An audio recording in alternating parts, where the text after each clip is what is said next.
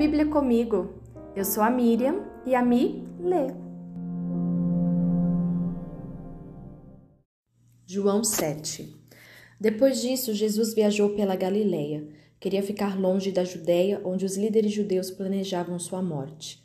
Logo, porém, chegou o tempo da celebração judaica chamada Festa das Cabanas, e os irmãos de Jesus lhe disseram: Saia daqui e vá à Judéia, onde seus seguidores poderão ver os milagres que realiza.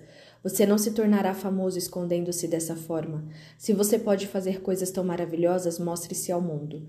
Pois nem mesmo seus irmãos criam nele. Jesus respondeu: Agora não é o momento certo de eu ir, mas vocês podem ir a qualquer hora. O mundo não pode odiá-los, mas a mim lhe odeia, pois eu o acuso de fazer o mal. Vão vocês, eu ainda não irei a essa festa, pois meu tempo ainda não chegou. Tendo dito isso, permaneceu na Galileia. Contudo, depois que seus irmãos partiram para a festa, ele também foi, mas em segredo, permanecendo distante dos olhos do público. Os líderes judeus tentavam encontrá-lo na festa e perguntavam se alguém o tinha, o tinha visto. Havia muita discussão a seu respeito entre as multidões. Alguns afirmavam, ele é um homem bom, enquanto outros diziam, ele não passa de um impostor que engana o povo.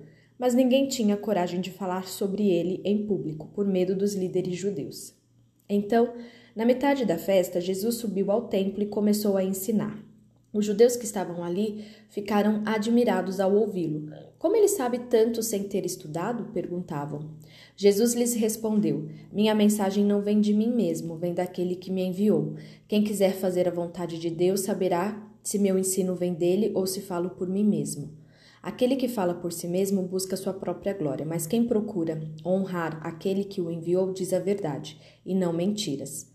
Moisés lhes deu a lei, mas nenhum de vocês obedece a ela. Então por que procuram me matar? A multidão respondeu: Você está possuído por demônio. Quem procura matá-lo? Jesus respondeu: Eu fiz um milagre no sábado e vocês ficaram admirados. No entanto, vocês também trabalham no sábado quando obedecem à lei da circuncisão que Moisés lhes deu. Embora, na verdade, a circuncisão tenha começado com os patriarcas, muito antes da lei de Moisés.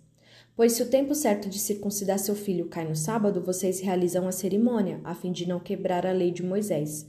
Então por que ficam indignados comigo pelo fato de eu curar um homem no sábado? Não julguem de acordo com as aparências, mas julguem de maneira justa.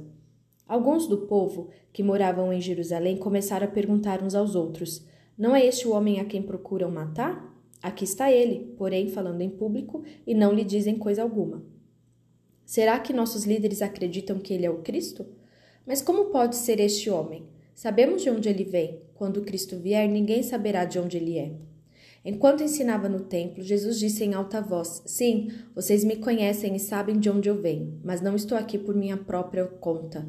Aquele que me enviou é verdadeiro e vocês não o conhecem, mas eu o conheço, porque venho dele e ele me enviou a vocês. Então tentaram prendê-lo, mas ninguém pôs as mãos nele, porque ainda não havia chegado sua hora. Muitos entre as multidões no templo creram nele e diziam: Afinal, alguém espera que o Cristo faça mais sinais do que este homem tem feito? Quando os fariseus ouviram que as multidões sussurravam essas coisas, eles e os principais sacerdotes enviaram guardas do templo para prendê-lo. Jesus, porém, lhes disse: Estarei com vocês só um pouco mais, então voltarei para aquele que me enviou. Vocês procurarão por mim, mas não me encontrarão, e não poderão ir para onde eu vou. Os judeus se perguntavam: Para onde ele pretende ir? Será que planeja partir e ir aos judeus em outras terras? Talvez até ensine aos gregos. O que ele quer dizer quando fala: Vocês procurarão por mim, mas não me encontrarão e não poderão ir para onde eu vou? No último dia, o mais importante da festa, Jesus se levantou e disse em alta voz: Quem tem sede, venha a mim e beba, pois as Escrituras declaram: Rios de água viva brotarão do interior de quem crer em mim. Quando ele falou de água viva, estava se referindo ao Espírito que seria dado mais tarde a todos que nele crescem. Naquela ocasião, o Espírito ainda não tinha sido dado pois Jesus ainda não havia sido glorificado.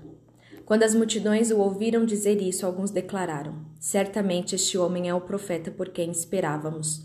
Outros afirmaram: Ele é o Cristo. E ainda outros disseram: Não é possível. O Cristo virá da Galileia? As Escrituras afirmam claramente que o Cristo nascerá na linhagem real de Davi, em Belém, o povoado onde o rei Davi nasceu. Assim, a multidão estava dividida a respeito de Jesus. Alguns queriam que ele fosse preso, mas ninguém pôs as mãos nele. Quando os guardas do templo voltaram sem ter prendido Jesus, os principais sacerdotes e fariseus perguntaram: Por que vocês não o trouxeram? Nunca ouvimos alguém falar como ele, responderam. Vocês também foram enganados? zombaram os fariseus. Por acaso um de nós que seja, entre os líderes ou fariseus, crê nele? As multidões ignorantes o seguem, mas elas não têm conhecimento da lei, são amaldiçoadas. Então Nicodemos, o líder que antes havia se encontrado com Jesus, perguntou: A lei permite condenar um homem antes mesmo de haver uma audiência? Você também é da Galileia? responderam eles. Procure e veja por si mesmo, nenhum profeta vem da Galileia. Então todos foram para casa.